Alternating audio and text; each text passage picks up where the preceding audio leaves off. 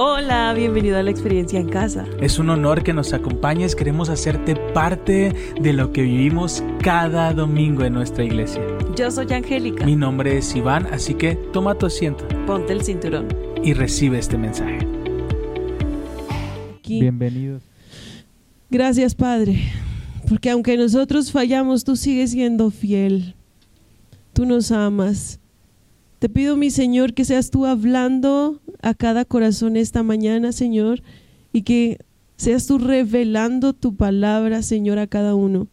Señor, que cada uno pueda irse entendiendo, Señor, que son amados, que son perdonados, que has pagado el precio por cada uno, mi Señor, que te pertenecemos.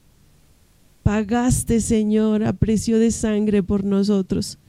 Gracias Señor. Hoy ponemos en tus manos este momento. Te pedimos Señor, ven y obra en el corazón de cada uno. Te lo pido en el nombre de Jesús. Amén y amén. Eso. Amén. Vamos a dar un aplauso extra porque tenemos casa llena. ¡Ah!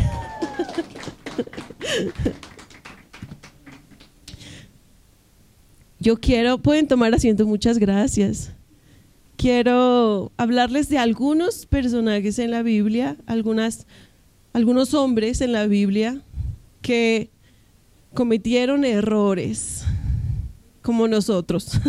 A veces vemos la, la, Biblia y los que aparecen en la Biblia como si fueran perfectos, como si nunca se hubieran equivocado, ¿verdad? Pero recordemos, por ejemplo, a David. ¿Quién se acuerda de David? ¿Sí? David, un hombre conforme al corazón de Dios, dice la Biblia, ¿cierto? Pero David se equivocó. David, eh, en lugar de estar al frente de batalla, se quedó y codició a una mujer que estaba bañándose. Eso es un poco raro, no se lo han preguntado. ¿Quién se baña en el techo? ¿Por qué alguien se bañaría en el techo? Es extraño, ¿verdad?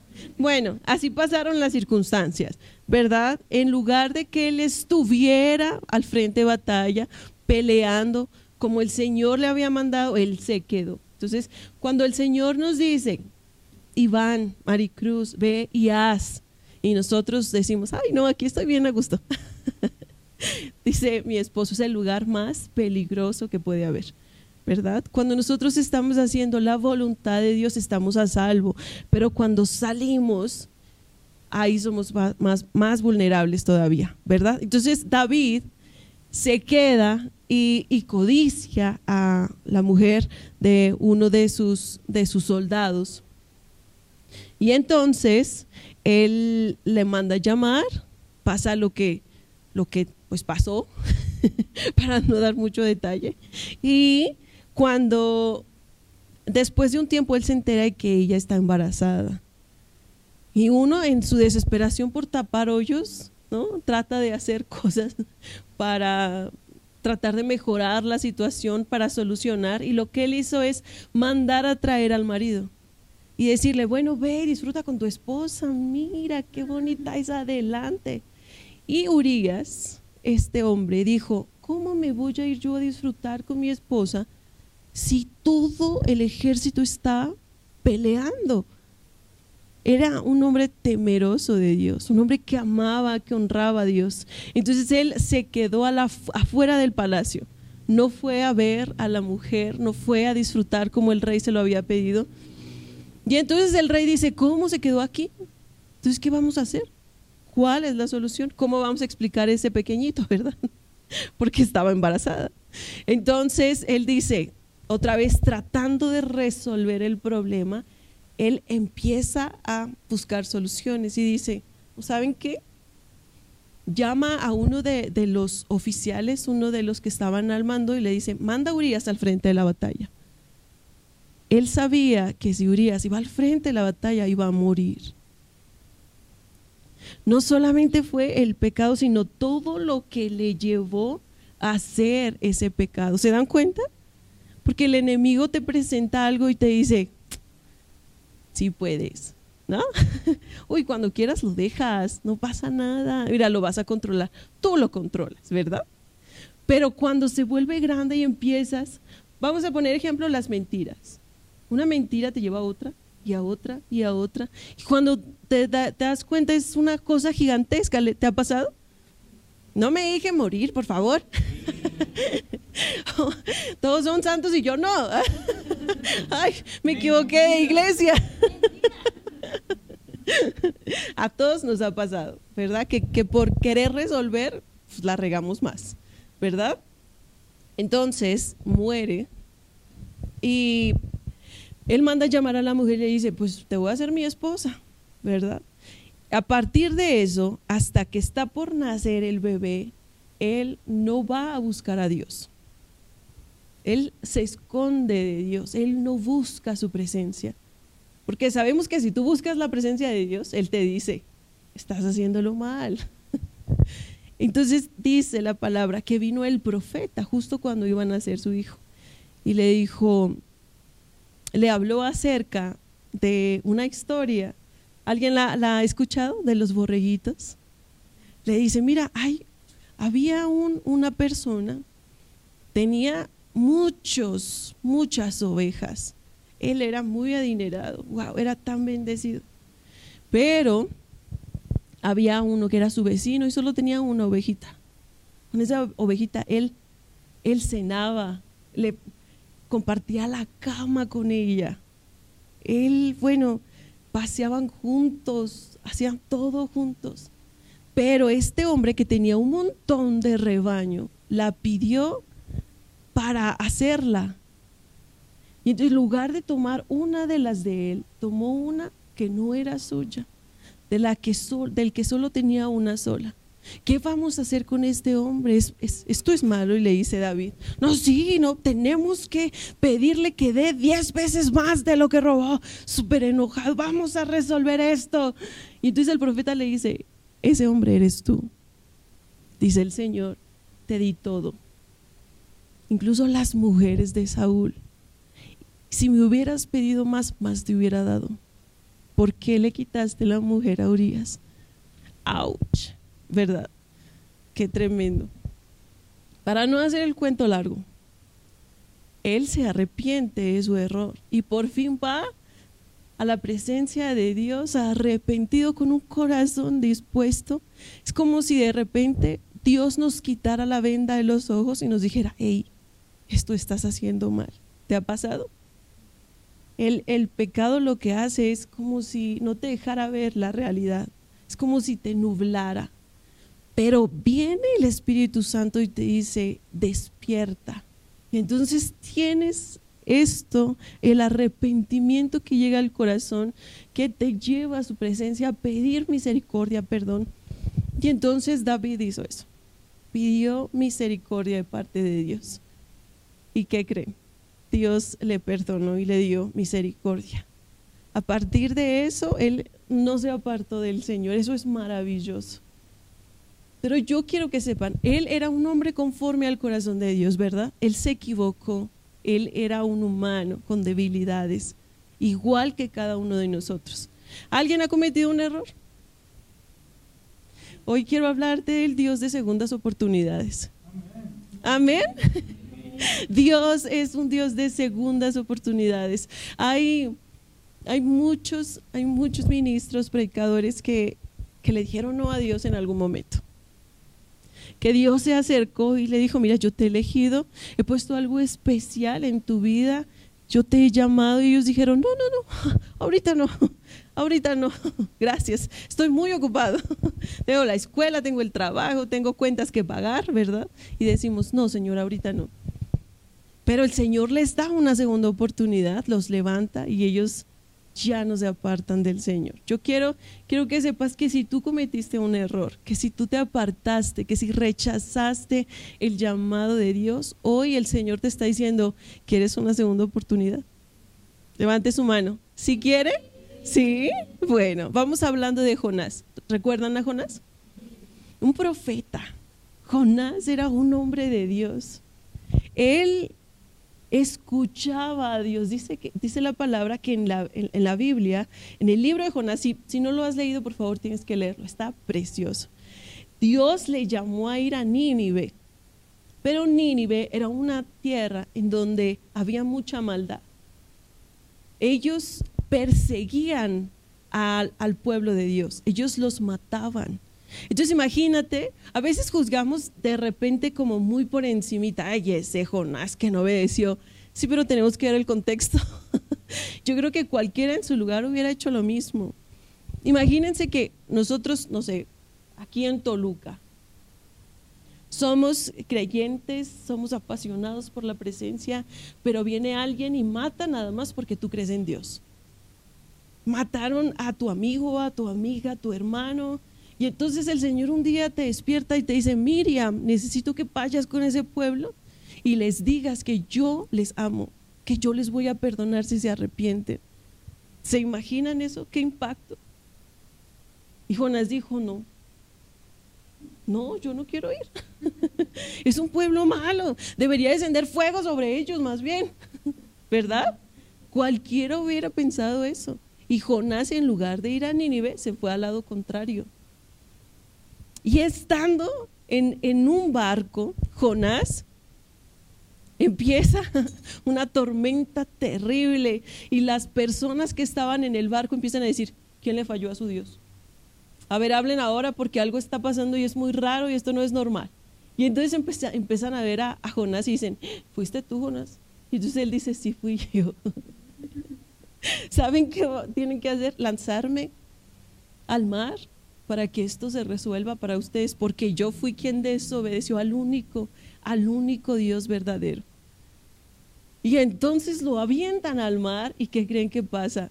Se apaga, totalmente se acaba la tormenta, se resolvió el asunto.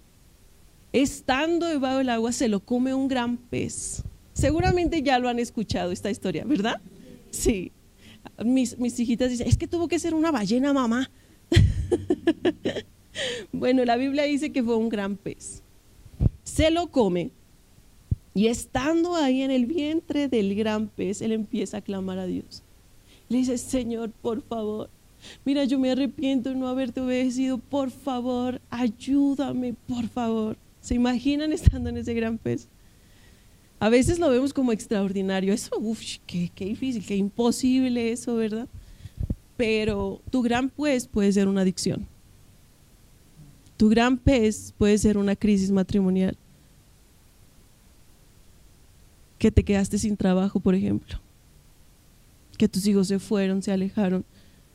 Pongámosle nombre a ese gran pez. Cuando nosotros no obedecemos, definitivamente las circunstancias pasan y nos llevan a un gran pez. A veces decimos, no, pues es que no creo porque yo no me voy a ir al mar, a mí no me va a agarrar el gran pez, ¿verdad? Pero a nosotros, para Iván y Angie, el gran pez se llamó crisis matrimonial, divorcio, casi. Nosotros nos totalmente nos desentendimos de lo que el Señor nos llamó a hacer. Nos olvidamos totalmente de que el Señor tenía una tarea para nosotros lo ignoramos. Y nos llevó a un desierto tan terrible. Nos llevó a vivir los momentos más difíciles de nuestra vida. Para mí ese gran pez se llamaba crisis matrimonial. Pero cuando los dos en medio de ese gran pez clamamos al Señor, Él por su lado y yo por el mío, como decía Él, el Señor tuvo misericordia y nos perdonó, nos levantó, nos restauró. El Señor hizo un milagro precioso como lo hizo con Jonás. Jonás se arrepiente en, en, en lo más oscuro de, de, su vida, en el momento más difícil. ¿Alguien ha estado ahí? Sí, ¿verdad? ¿Se siente feo? Sí. Y entonces él clama a Dios y que creen el pez lo vomita. Dice Dante Gebel, qué bueno que no hizo lo que debía ser ¿no? el sistema digestivo, porque si no hubiera sido peor. Definitivamente sale, pero no por la boca. Entonces lo, lo vomitó en tierra. Dios es misericordioso, la verdad. Lo vomitó en tierra y entonces eh, en cuanto sale está en tierra firme y dice, Señor, voy a hacer tu voluntad. Dios le habla, ve a Nínive, predica, ve, háblales de la verdad. Y entonces él ya, con esta lección que le fue dada, él dice, pues vamos a Nínive, ¿verdad? Pero una vez más nos damos cuenta de que Dios es Dios de segundas oportunidades. Amén. Vamos hablando de Pedro. ¿Se acuerdan de Pedro? A Pedro le cambiaron el nombre. Pedro, Pedro necesitaba de manera urgente encontrarse con Jesús. Se, era un hombre muy emocional, se enojaba y pegaba. ¿Alguien aquí se identifica? no hay muchas personas. Yo llegué así a Cristo. Yo pegaba y luego preguntaba. Yo era así. Tan, tan emocional, tan no controlaba mis propias mis propios impulsos, pero le pasó eso a Pedro y a Pedro se le cambió el nombre. Dios era Simón y le puso Pedro, ¿verdad? Caminó de la mano con Jesús, vio los milagros, vio cómo Dios liberaba, vio tantas cosas hermosas. Pero Pedro negó a Jesús y no una sola vez. ¿Cuántas? Tres. A pesar de que él le súper prometió, no te voy a dejar. Yo mira, primero doy la vida antes de que yo te deje. Esa pasión era verdadera, pero a veces las circunstancias vienen y no sabemos cómo vamos a reaccionar, ¿cierto? Y entonces él dijo, no, pues este, Jesús ya no está, vamos a lo que sabemos hacer, a pescar nuevamente. Y regresó de donde lo había sacado Jesús, volvió a lo de antes. Entonces Jesús viene y le dice, Pedro, ¿me amas? Lo encuentra, lo busca personalmente a él porque sabía que Pedro tenía una carga importante, difícil. ¿Se imaginan? Le fallé al maestro. Es que no le fallé a cualquier persona, le fallé a Dios mismo, pues. Él, él estuvo aquí y yo le fallé. ¿Cuántos hemos sentido esto? Ay, Dios me dio una oportunidad tan grande. Y yo le fallé. Yo volví al pasado, yo volví atrás. Y nos encontramos en un punto en donde no sabemos cómo regresar, ¿verdad? Hasta que Jesús viene y nos encuentra y nos dice, ¿me amas? Si viniera hoy Jesús y les preguntara esto, ¿ustedes qué contestarían? Mari, ahora me amas. Y dentro de nosotros está esta pelea de, pero te fallé tanto, Señor pero me escondí de ti, pero te negué. ¿Saben? Dice, dice la palabra que hasta empezó a hablar diferente, Pedro, empezó a hablar con maldiciones, porque decía a la gente, es que tú hablas como ellos, tú eres como ellos, tú, tú, tú eres de los que venían con Jesús. Entonces empezó a hablar con maldiciones para que no reconocieran que él era un discípulo de Jesús. Muchas veces caemos a esos extremos, ¿verdad? Quiero que vayamos a leer en el libro de Job la oración que, Jesús, que, Job hizo. Perdón, Jonás. ¿He estado diciendo Job? Perdón. Estoy hablando de Jonás. ¿Sí? ¿Está claro? es Jonás 2.5.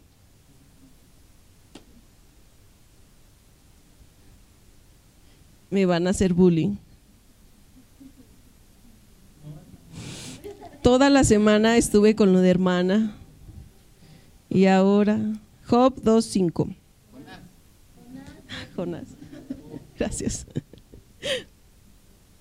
Marlon quiere predicar el día de hoy. Vamos a darle un aplauso.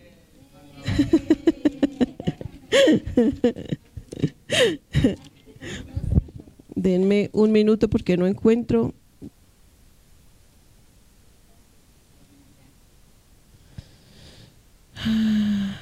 Bien. Sí, dice, Me hundí bajo las olas y las aguas se cerraron sobre mí.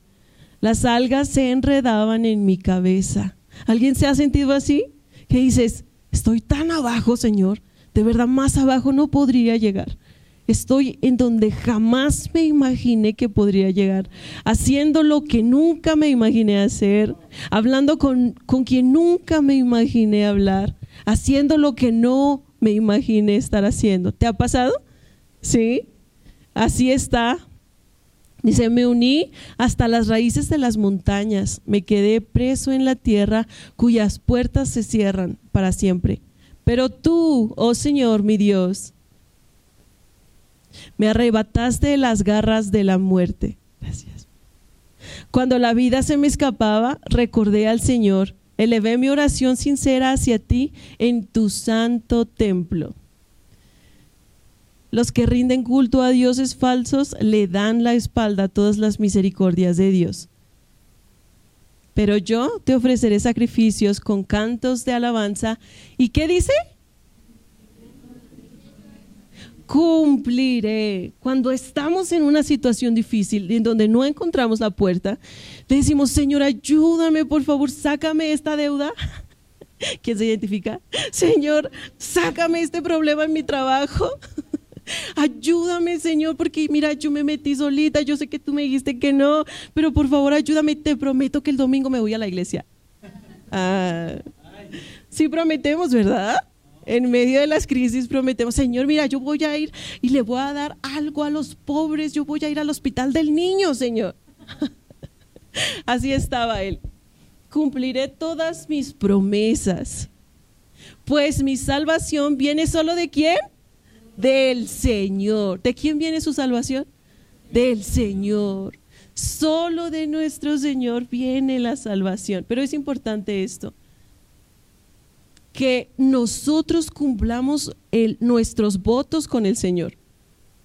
Yo, mire, dice la Biblia que no debemos recordar el pasado lo que, de lo que el Señor ya nos sacó, ¿verdad? El pecado. Pero sí debemos recordar de dónde el Señor cómo es que nos trajo, cómo es que el Señor nos limpió, de cuánto nos perdonó el Señor. Cuando nosotros empezamos a olvidar todos esos, todo eso empezamos a ponernos como en un escalón y empezamos a juzgar a aquellos pecadores, ¿verdad? Aquellos que no se arrepienten y no vienen a la iglesia. Todos necesitamos misericordia. Todos necesitamos. A nosotros nadie nos llamó a juzgar a nadie. ¿Verdad? Entonces necesitamos recordar de dónde me sacó el Señor. ¿Cuánto me perdonó el Señor? Voy a cumplir lo que le prometí. Amén. Voy a cumplir, por favor, si le prometió algo a Dios, cúmplaselo. Señor, mira, yo voy a cumplir, yo voy a ir a la iglesia, yo voy a honrar a mis padres. Yo no sé qué le prometió a Dios, pero cúmplaselo. Cuando nosotros cumplimos las promesas que le hacemos a Dios, es como si Dios derramara bendición sobre nosotros y nos llevara a lugares que jamás imaginamos, con gente que jamás imaginamos estar, para bien, no para mal. Amén. Entonces el Señor ordenó al pez escupir a Jonás en la playa. Es aquí donde termina la, la primera parte de este libro. Tiene que leerlo. Quiero, póngase de pie, por favor. Voy a terminar con esta mi pequeña participación y le vamos a dar paso a nuestro pastor.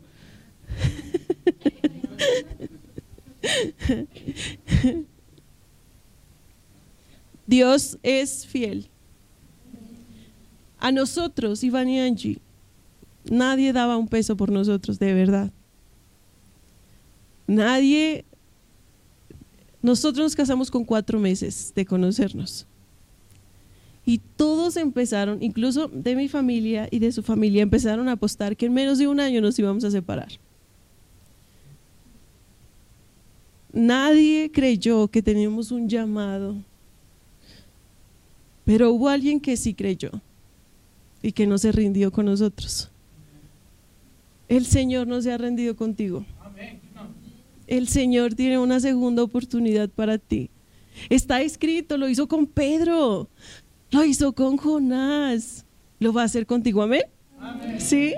Hoy es el día en que el Señor te está diciendo, ¿me amas? Póngale su nombre. ¿Tú me amas? Dígale, Señor, yo te amo. Dame una segunda oportunidad. Padre, levante su manita. Señor precioso, te doy gracias por cada persona que hoy está aquí. Señor, gracias porque has sido fiel. Sabemos, Señor, que si están aquí ha sido por tu voluntad, porque así lo has dicho tú, Señor. Te pido, Padre, danos una segunda oportunidad. Danos, mi Señor, una segunda oportunidad. Hoy te pedimos perdón por todo lo que hemos estado haciendo mal. Te pedimos perdón, mi Señor. Hoy clamamos por tu misericordia. Señor, te pedimos perdónanos. Dígale, perdóname, Señor. Estoy arrepentido. Estoy arrepentida, Señor. Yo necesito de ti. No permita, Señor, que me vaya de tu presencia. Yo te necesito. Dame una segunda oportunidad, dígale, dame una segunda oportunidad, Señor. Voy a cumplir mis votos.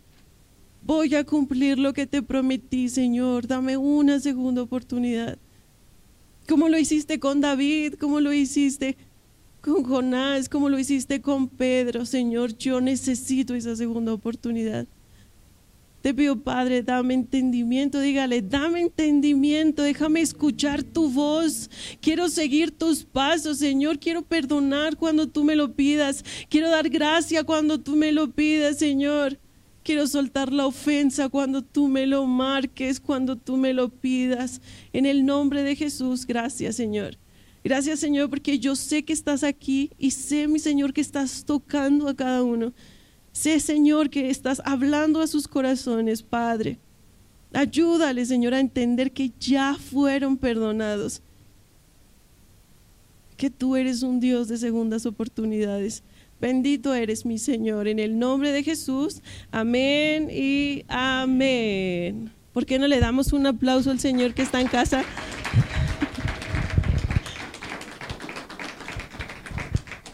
Vamos a recibir a mi esposo, el pastor, no mi hermano.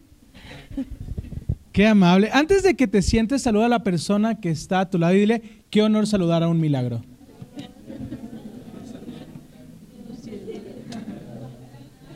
Qué honor saludar a un milagro. Pueden tomar su lugar. Qué guapos amigos, qué guapos. Qué gusto ver ciertos rostros, qué placer, que, hay algunos que tenía mucho tiempo sin verlos y me llena de alegría verlos. ¿Cuántos están contentos?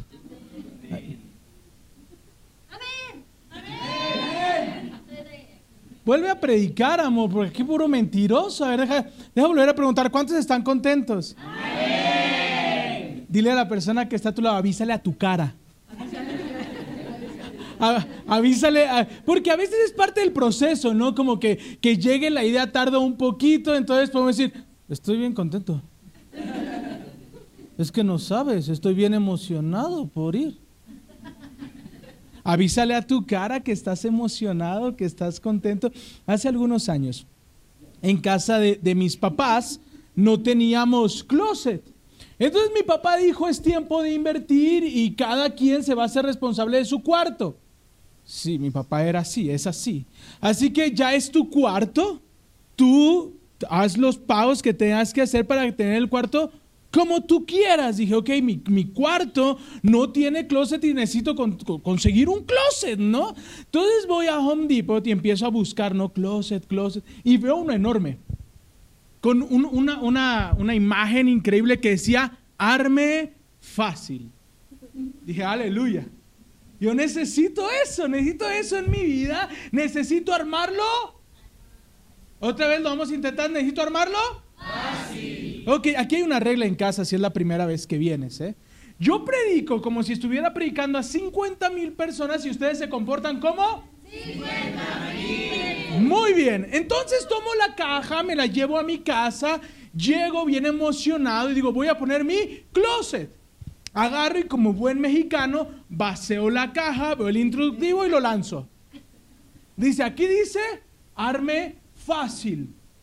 Y decía, lo único que necesitas es un desarmador de cruz. Llego, voy a mi caja de herramientas que no tengo. Entonces comienzo a revisar y oh gran sorpresa, no había de cruz. Había plano y como buen mexicano, de ladito.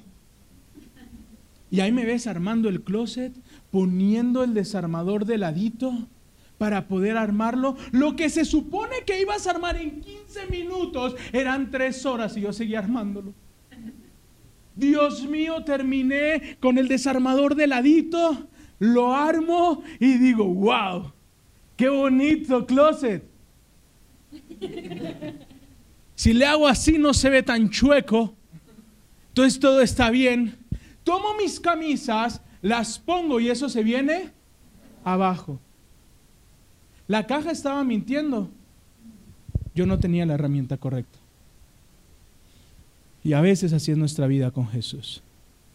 Nos dicen, si alguno está en Cristo, nueva criatura es, las cosas viejas pasaron, qué bonita sudadera. He aquí, todo es hecho nuevo y ves, lo ves en el aparador y dices, wow, wow, todo es hecho nuevo.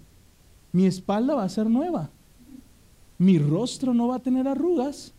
Yo quiero saber cómo es hacer todo nuevo. Y vienes a la iglesia y se supone que era fácil. Y luego que camina 530 metros. Luego te... ¡Ay, pastora! Pero ¿cómo le hacemos? Yo llevo seis meses dentro de la ballena y como que no le dan ganas de vomitar. Como que se alimenta muy bien y esta ballena no me quiere soltar. Y a veces así estamos, amén. Vivimos una temporada tan complicada y venimos a la iglesia y nos emocionamos porque dice, sé bienvenido tal cual eres. Y luego venimos y Qué bonito. Brazos nuevos. Sí, sabes. Y comenzamos a involucrarnos en ciertas estructuras que comienzan a dañarnos. Porque se supone que no tenemos que esperar nada de nadie, pero esperamos todo de todos. ¿Sabes? Entonces, conforme vamos avanzando, hay cosas que nos sacuden y lo intentamos una y otra y otra vez y ves el closet y ese closet está chueco. Pones las camisas y todo se viene abajo. Vienes el domingo, la pastora te da una palabra de fe y de tu vida va a cambiar. Vas a ver la gloria de Dios, ya no más depresión. Sales de aquí dices, gloria a Dios, se te poncha la llanta mejor porque me voy a dormir en casa. Se viene todo a abajo.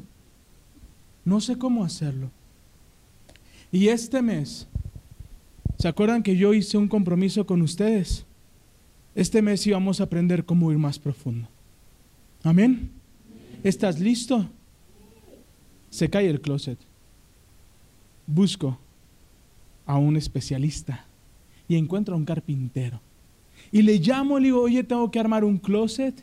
Me dice, bueno, dame las características. Le comienzo a dar las características. Llega, sin herramientas. Yo dije, este hombre es carpintero debería traer serrucho, debería traer una camioneta llena de caja de herramientas. Y no, llegó sin nada. Y yo dije, si me pide, va a dar doble vuelta. Cuando le diga, no, no tengo herramientas, no va a dar para que se le quite. Entonces ya baja y dice, ah, qué bueno, ah, estos closets me gustan. Y saca de su bolsillo un desarmador de cruz chiquito. De esos cabezones chiquitos, ¿los han visto? Sí, son un desarmador de cruz y un botecito de top por aquello que pude haber roto. Digo, déjate, ofrezco un vaso de agua, subo. En lo que estoy bajando, me dice, listo, joven. Dije, no. Ya está, joven. En cuanto ponga las camisas, se va a caer. Agarro, pongo las camisas, pongo todo. Hace poquito fui, después de 20 años, ahí sigue el closet. Firme no tiene nada que ver con la estructura. A veces es la herramienta que estamos utilizando para llevar la estructura. ¿Están conmigo? La palabra fue dada, pero tal vez no estamos utilizando la herramienta correcta, porque ¿sabes qué herramienta quieres utilizar? Tu propia vida. ¡Auch! Qué calladitos, les pongo los pianitos para que estén sonriendo o algo. ¿Sabes? Porque lo queremos hacer en nuestras fuerzas. Amén. Soltar y confiar en Dios es fácil. Pueden contestar. Me encanta. No. No. Podemos decir, sí, es fácil confiar en Dios. Pero cuando te dice suelta, no soltamos. Señor, ¿y qué voy a hacer? Si esto lo he hecho toda mi vida. Ok, confía. Sí, Señor, ¿en qué? En mí. ¿Y qué voy a comer? Confía en mí. Señor, pero siempre he vivido así, siempre he necesitado estas pastillas, siempre he necesitado... Suéltalo, confía en mí. Pero ahora, ¿dónde voy? Pero ahora, ¿qué hago? Pero ahora, ¿qué sigue? Y nos sentimos perdidos. ¿Están conmigo? Ok, tomemos el manual. Toma tu Biblia y acompáñame a Zacarías, capítulo 4, versículo 6.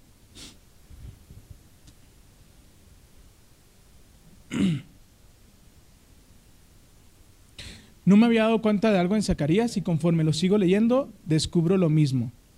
A Zacarías le gusta el doble. Fíjate esto, ¿eh? ¿Listo? ¿Están ahí? Los espero. 4, 6.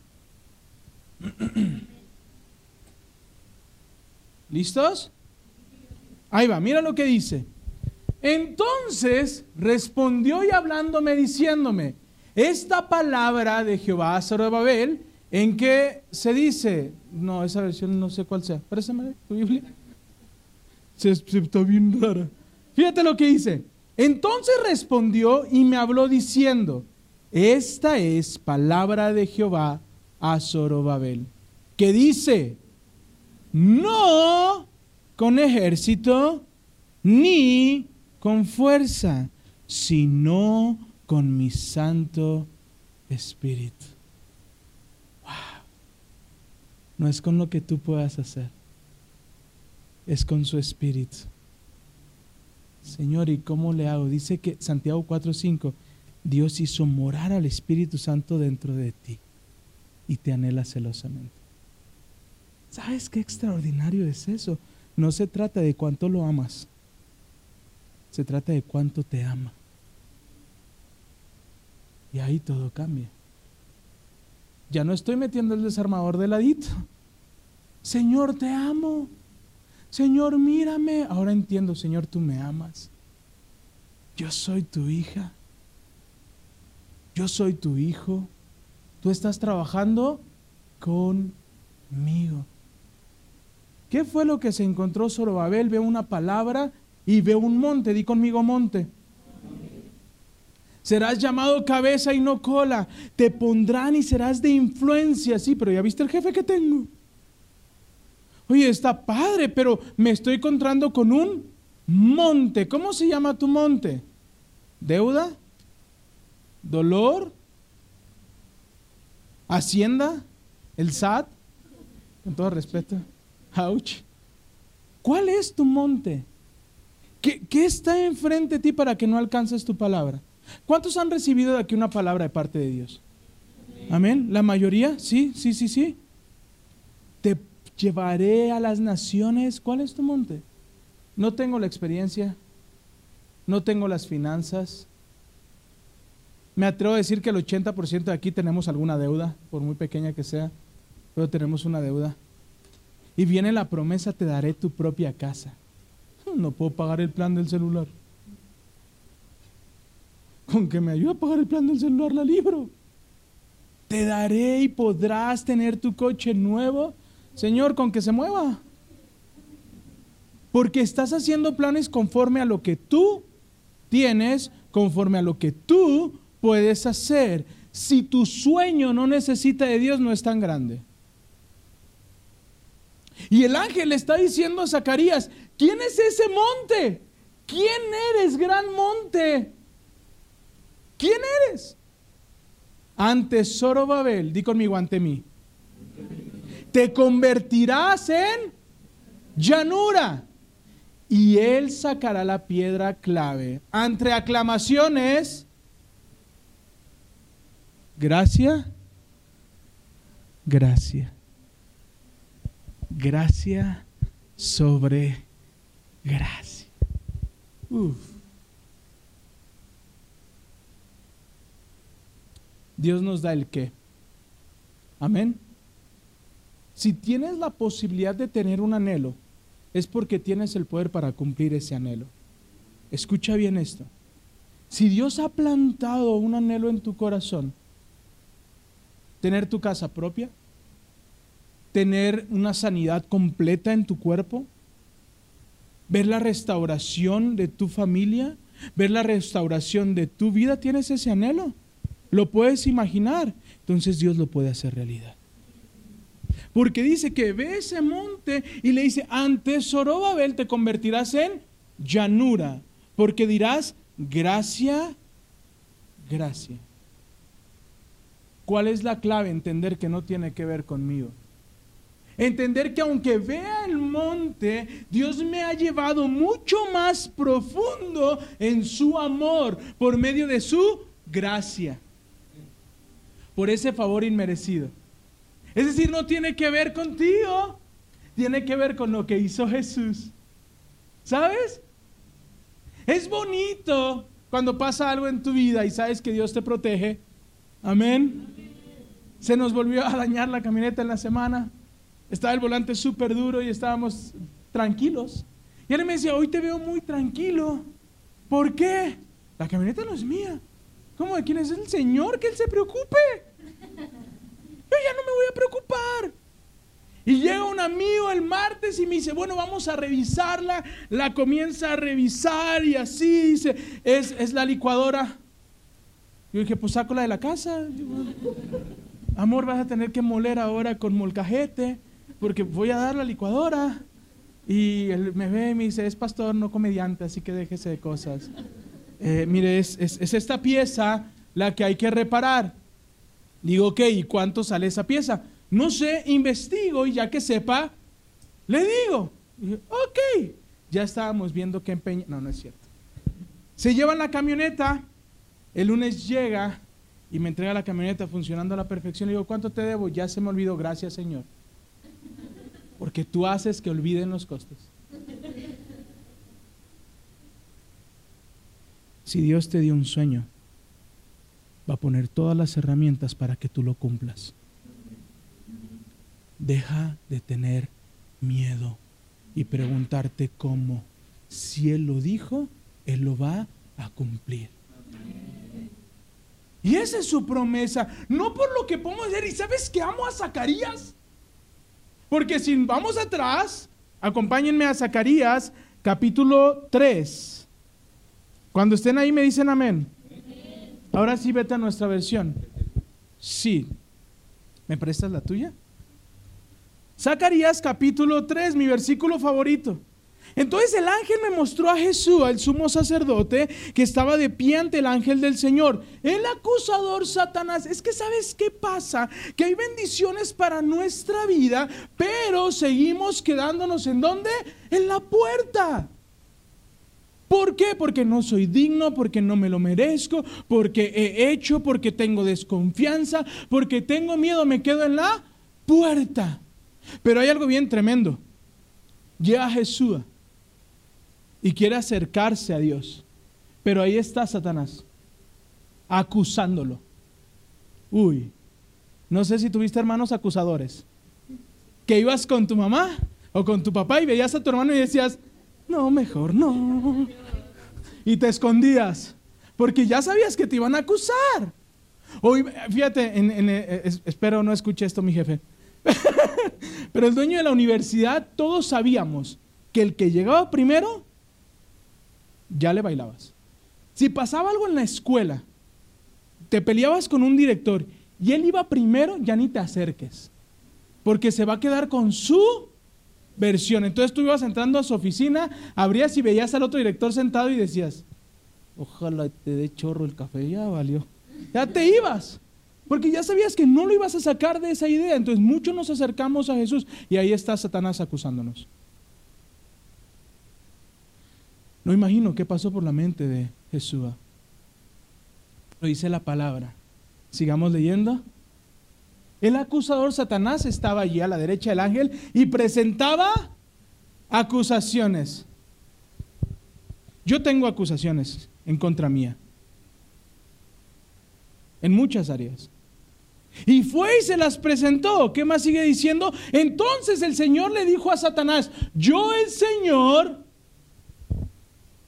rechazo tus acusaciones. Así el Señor que eligió a Jerusalén te reprende. Este hombre es como un tizón en llamas que ha sido arrebatado del fuego. ¿Quién tuvo esta visión? Zacarías. ¿Y quién te está diciendo que vas a recibir doble gracia? Zacarías. Es que si yo te contara, gracia, gracia. Uf. Es que tuve miedo. Gracia, gracia. Y tu monte va a pasar a ser llanura. Amén. Zacarías 9:12. Corre a Zacarías 9:12. Gracias, señorita. Cuando estés ahí me dices amén. Es mi versículo favorito en el mundo mundial. Así que yo quiero que agarres tu cuaderno. Si estás tomando notas, recuerdan que este mes la serie es más profundo. Y ahí quiero que le pongas el nombre a tu monte. ¿Cómo se llama tu monte? Enfermedad, problema económico, eh, relaciones, la hermana en Cristo. Buenos días. No sé, ¿cómo, ¿cómo se llama tu monte? Y quiero que pongas ahí el nombre de tu monte. Amén. Y mira lo que dice Zacarías 9:12. El mismo que te está diciendo gracia, gracia. Es decir, gracia sobre gracia. Es bendición sobre bendición. Di conmigo el doble. ¿Cuánto tiene para ti Dios? El doble. ¿Cuánto necesitas de Dios? El doble. ¿Y qué hice? Nada. Acercarme. ¿Qué tengo que hacer? Acercarme. ¿Y qué me va a dar? Doble. Por medio de su gracia. Y hay sueños que enterramos. ¿Sabes? Y sacamos la pala y decimos, no es el tiempo, no es la forma, ya lo intenté, hay muchas circunstancias a mi alrededor como para ya estoy teniendo estos sueños y los guardamos. Y, después, no sé si como a veces le pasa a algunos que trabajan en el gobierno, ponen la carpeta y luego llenan de carpeta y carpeta y carpeta y carpeta y carpeta y esa carpeta queda enterrada y olvidada. sí, sí, ya me pasó. queda ahí. Pero Dios dice, aún lo que dejaste de esperar, aún lo que olvidaste, Él no ha olvidado en nuestras vidas. Y de repente Dios pone las personas correctas, el momento correcto para nosotros ver la bendición. ¿Qué tenemos que hacer? Acercarnos. Nada más. Sí, pero no les digas a nadie, ¿eh? porque los otros se van a querer acercar y luego van a estar despiertos y no se van a estar durmiendo. Amén. Amén. Amén. Quítale los pianitos. Regresen, di conmigo, regresa. Regresa. Quiere decir que un día nos fuimos. ¡Auch! Di conmigo, ¡auch! Quiere decir que un día nos fuimos. Quiere decir que Dios nos había dado una promesa y dijimos, para allá no, porque primero tengo que hacer esto. Para allá no, porque no me gustó. Para allá no, porque no me trataron bien. Para allá no, porque no me dieron pan del que dieron en la mañana. Para allá no. ¿Sabes? Todavía hay gloria a Dios. ¿Y qué dice? Regresen. Si te digo regresa, ¿qué quiere decir? Que te fuiste. Pero ya había recibido gracia, gracia. Jonás ya había recibido una palabra. ¿Cierto? Jonás ya había recibido una bendición, pero seguía siendo humano. Y muchos cuando tenemos duda creemos que Dios se ha olvidado de nosotros, pero yo te digo, aún estás a tiempo, Dios no se ha olvidado de ti. Amén. Regresa. Dice, regresen al a casa. Regresen a casa. Regresen a casa. Ustedes, prisioneros que todavía tienen esperanza. Yo quiero preguntar esta mañana, ¿quién aún tiene esperanza? ¿Sí? ¿Sí? Volvemos al principio. ¿Qué le dijo? Rechazo tus acusaciones. Ese monte te voy a dar gracia, gracia. Después se vuelve a levantar una circunstancia y dice, regresa. ¿Tienes esperanza? Regresa. No tengo plumón. Hoy mismo, ¿cuándo? Hoy. ¿Cuándo? Hoy. ¿Cuándo? ¿Tienes esperanza? Hoy mismo. Hoy mismo. Prometo, les daré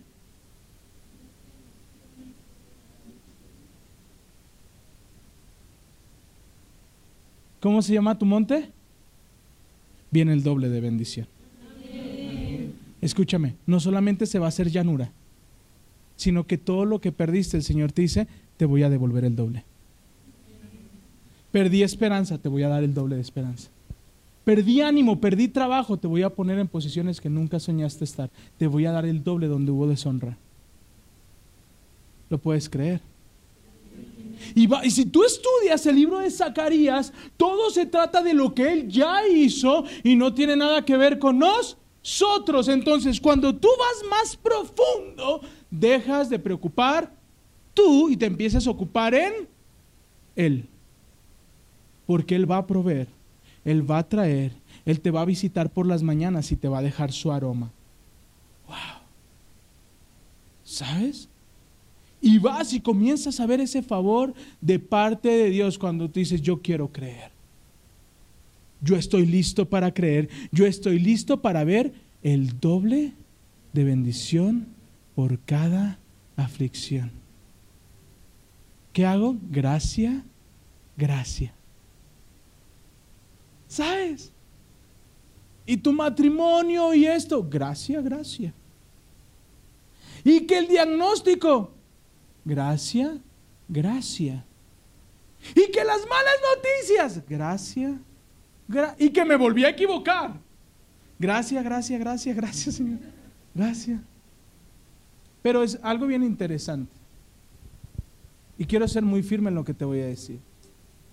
Es muy diferente ver la gloria de Dios que sentir la presencia de Dios. Porque algunos buscamos la presencia de Dios. Pero si la presencia de Dios es lo único que buscamos y no su gloria, quiero decirte, la gloria de Dios hace transformaciones en nuestras vidas. Si nuestra vida no ha sido transformada, lo que buscamos fue un hobby. Y es decir, que los domingos voy a la iglesia. ¿Sabes? Y es como, ah, sí, chido. Pero cuando alguien ve la gloria de Dios, cuando alguien dice, Señor, aquí estoy Dice la palabra que lo llevó a caminar 530 metros, el agua le llegaba hasta las rodillas, iba contracorriente. Los primeros pasos que tú vas a dar parece que vas a contracorriente. Qué difícil es luchar contra cultura, ¿no? Con hacer los cambios. Cuando, te, cuando tú dices, aún tengo esperanza, y te dicen, no, esa es la realidad que te tocó vivir, ahora afrontala. Te equivocaste, Dios te está castigando. Y sigues caminando 530 metros más. Estás viviendo por consecuencia de tus decisiones. Estás así porque tú lo decidiste, pero sigues caminando 530 metros más. Y dice que llegó y que el agua lo cubrió por completo. Y comenzó a disfrutar de la gloria de Dios. Y la gloria de Dios transformó el rostro de Moisés, que el rostro le brillaba. ¿El pueblo había cambiado? No, sigue igual de terco. Pero ¿quién había cambiado? No importa lo que alrededor no cambie ustedes están siendo llenos de la gloria de Dios. ¿Están conmigo? Amén. ¿Quién quiere doble bendición? ¿A quién le robaron? ¿Cuánto van a recibir? El doble. ¿Lo crees? Acércate. acércate. Porque no solamente dice, te voy a dar de bendición. ¿A quién le va a dar la bendición? A los que regresen. A los que dicen, Señor, yo quiero regresar. Regresar a lo que tú tienes para mí. Amén. Dale un fuerte aplauso a Dios.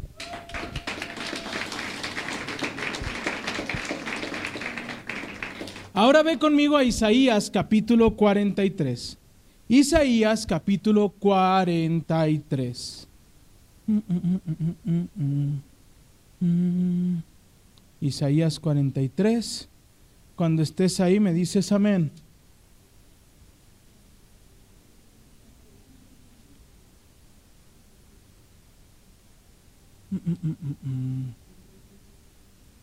¿Listo? Cuando estés ahí me dices amén. Isaías 43. Desde el 1. Amén.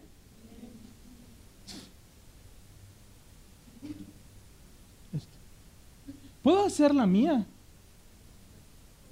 Es mía. Porque es tuya. ¿Porque qué? Entonces no puede ser mía. ¿De quién es? ¿Por qué? Ok. No puede ser mía. No de robar. No, es de ella, porque ella la compró. Pero aquí es donde viene el tema. Cuando no entendemos el principio que doblemente le pertenecemos. Zacarías, gracia, gracia, doble bendición. Dios te creó y después te compró a precio de sangre. ¿Le perteneces? Doble. Escucha bien esto. Dios nos creó y puede venir alguien a robarnos. Y está esta historia que me contó mi esposa y me encantó. Ya en que aquí casi no llueve y casi no se inundan las calles. Y estaba un niño que su, su papá le hace un barquito de madera y cada que llovía él salía y ponía el barquito de madera a que se lo llevara la corriente. Pero vivía por los sauces donde no son ríos, son son mares. Y el barquito empezó a ir muy rápido, muy rápido y corrió y corrió y no lo alcanzó.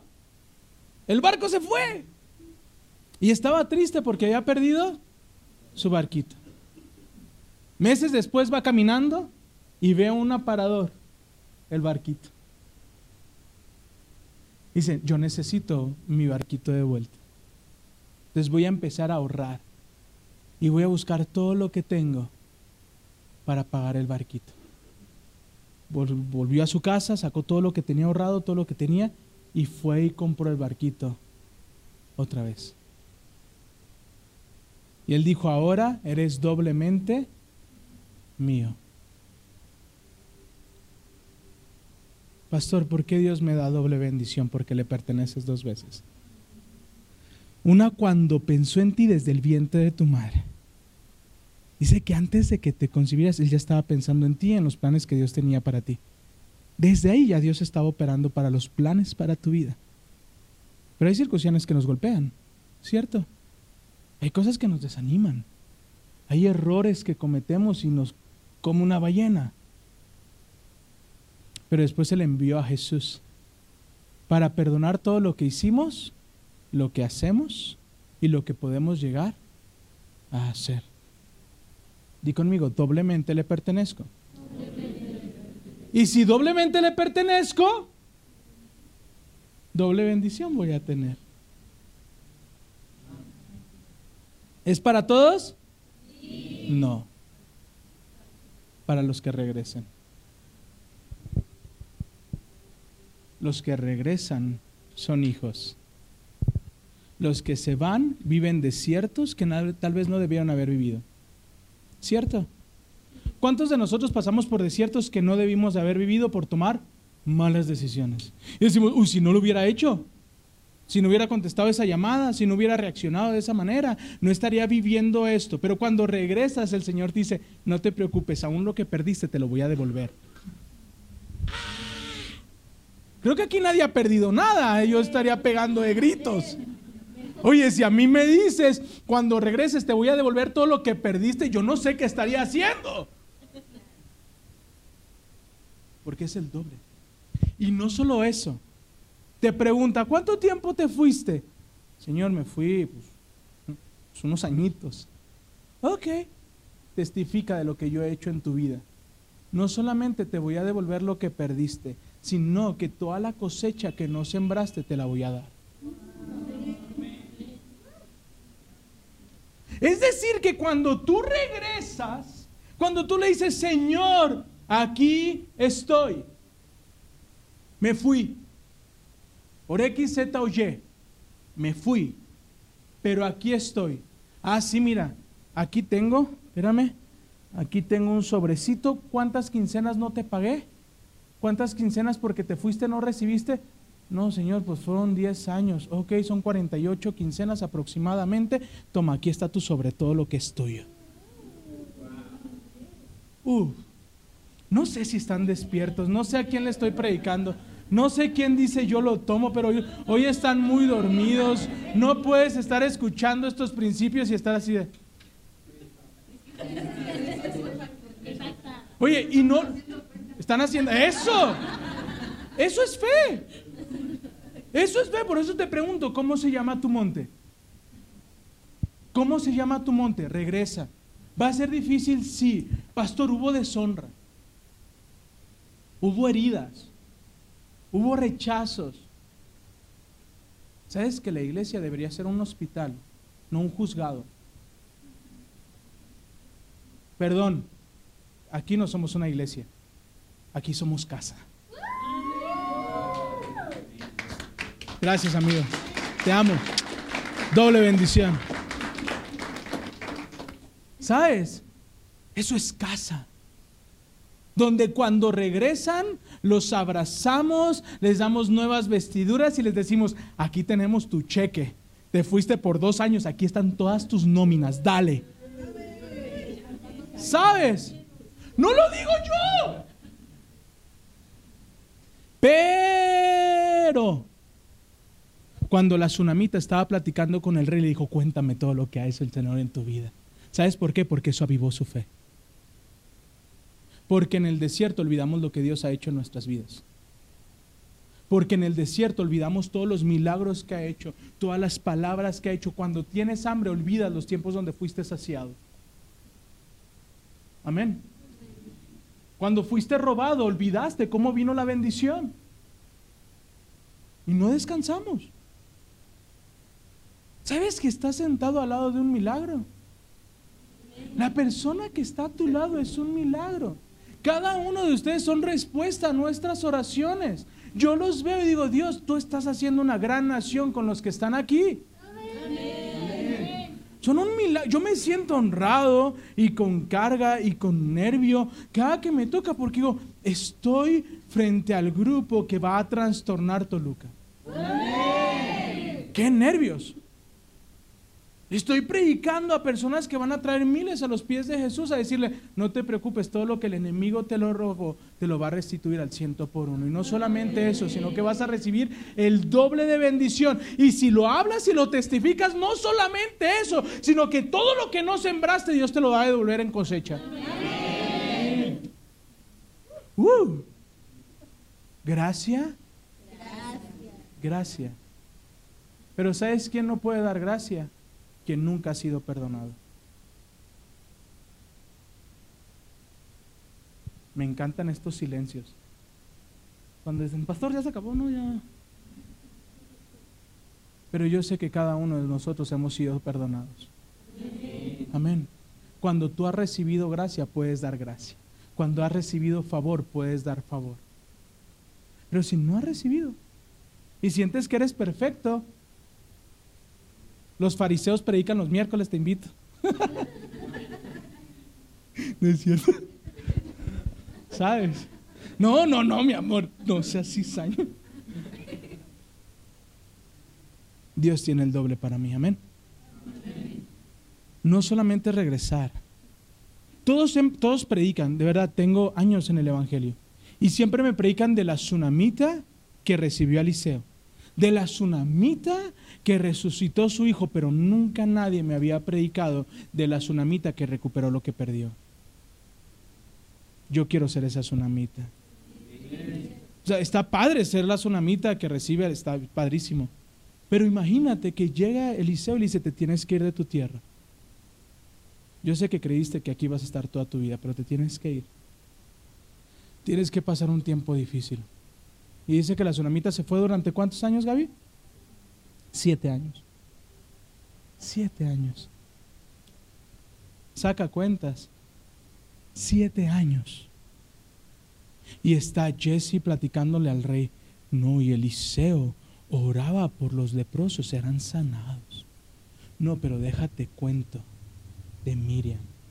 Uy, tú tienes que conocer a Miriam. Y ese día va pasando Miriam.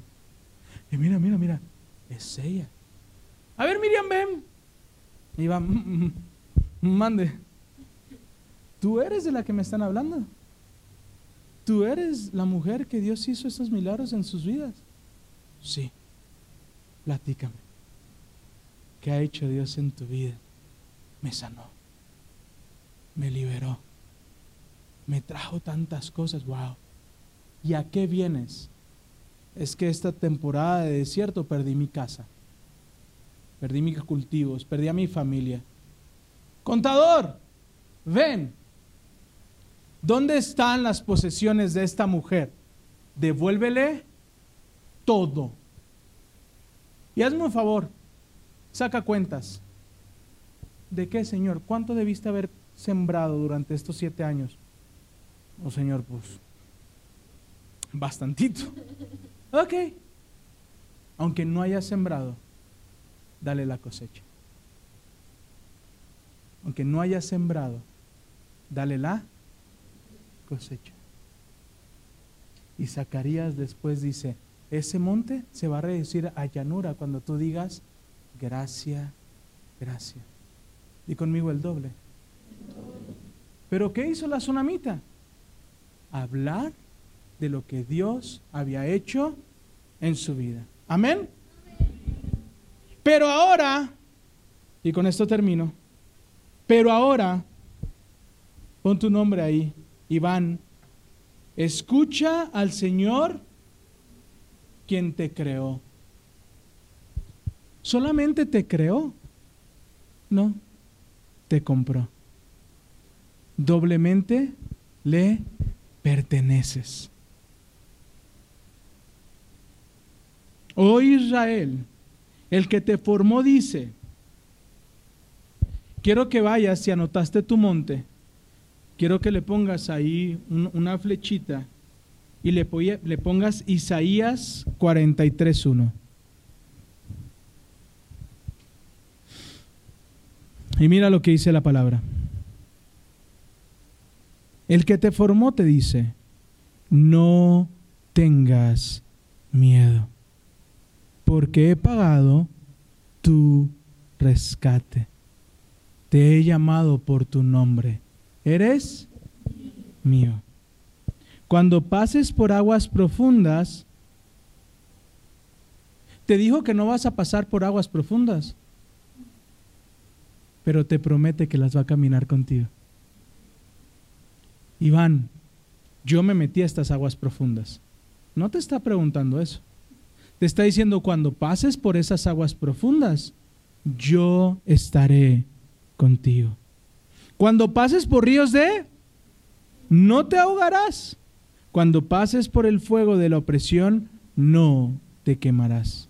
Las llamas no te consumirán. Pues yo soy el Señor tu Dios, el Santo de Israel, tu Salvador.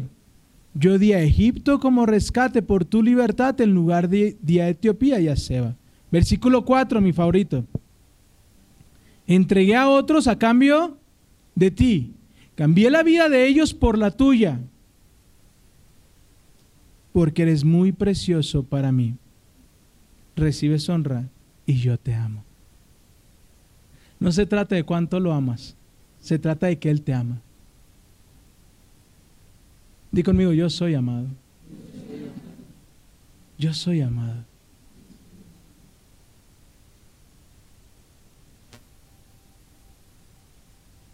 Versículo 10. Tú eres mi testigo, oh Israel, Dice el Señor, tú eres mi siervo. Tú has sido escogido para conocerme, para creer en mí y comprender que solo yo soy Dios. No hay otro Dios, nunca lo hubo y nunca lo habrá.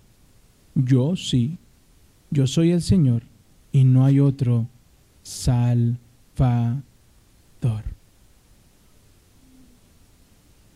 Amén. Doblemente. Doble.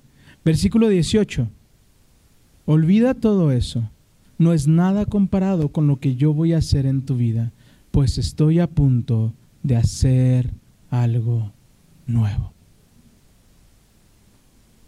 Gracias, Señor. ¿Cuántos necesitan algo nuevo esta mañana? ¿Cuántos dicen, Señor, yo necesito algo nuevo?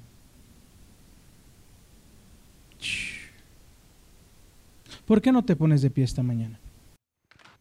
Espero haya sido de bendición este mensaje para ti. Nuestro propósito es dar a conocer a Jesús. Ayúdanos a compartir. Puedes buscarnos en nuestras redes sociales arroba Somos guion bajo casa. Estamos para servirte. Bendiciones. Bendiciones.